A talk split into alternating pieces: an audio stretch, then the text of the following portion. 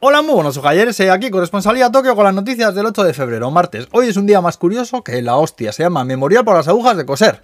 Y es tradición coger las agujas de coser rotas o viejas, clavarlas en tofu o con yaku y llevarlas a un templo para pedir que el asunto del coser vaya bien. Hay que, hay que ver qué cosas más curiosas os cuento, eh, joder. Luego vamos al Melon Pan. Mijo, Mijo Takagi, medalla de plata a los 1500 metros de patinaje de velocidad. Y Kuma Horishima, bronce en baches. Y bronce también para el equipo de patinaje artístico japonés. También ha caído una nevadaca historia, histórica en Sapporo, que la están pasando canutas con todo parado prácticamente. Han abierto un centro de vacunación masivo en Osaka para darle cera a la dosis de refuerzo. También resulta que hay una medicina para el COVID desarrollada por la farmacéutica Shionogi. Y dicen que van a pedir al gobierno su aprobación la semana que viene. Parece que disminuye entre un 63 y un 80% la carga viral a los cuatro días de tomarla. Por cierto, que el gobierno se ha venido atrás y dice ahora que no hace falta que niños de dos años lleven mascarillas en las guarderías.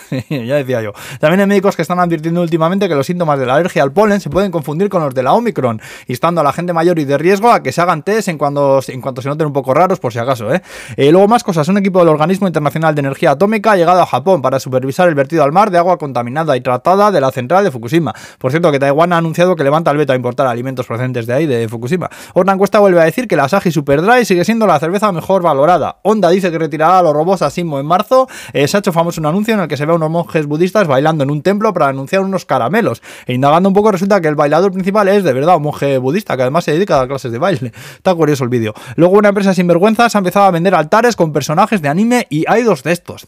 El gobierno ha abierto también un servicio de apoyo a extranjeros donde se puede solicitar consejo o ayuda en caso de acoso o discriminación de algún tipo. Atienden en 10 idiomas, incluido el español.